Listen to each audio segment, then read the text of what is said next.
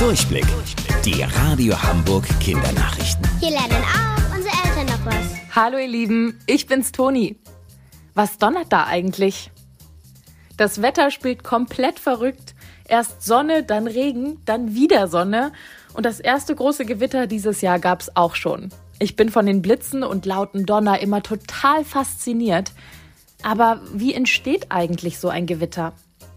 Dominik Jung ist Wetterexperte und weiß bestens Bescheid. Ja, wir haben in den vergangenen Tagen typisches Aprilwetter und äh, dabei ist es vor allen Dingen in ganz großen Höhen richtig kalt, viel kälter als unten am Erdboden. Und das heißt, wenn diese kalte Luft ankommt, dann haben wir einen großen Temperaturunterschied. Oben in der Höhe sehr viel Kälte, Temperaturen im frostigen Bereich unter 0 Grad und unten bei uns am Erdboden Temperaturen von 15, 16, 17 Grad.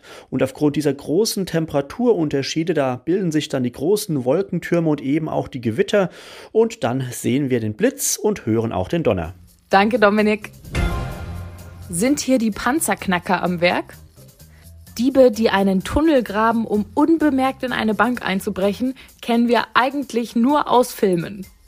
Nee, in einem Ort in Nordrhein-Westfalen ist das jetzt wirklich passiert. Bauarbeiter wurden zu einem Parkplatz gerufen, weil der Boden an manchen Stellen plötzlich abgesackt ist. Die Bank, zu der der Parkplatz gehört, hat dann die Bauarbeiter angerufen, damit die sich um das Problem kümmern.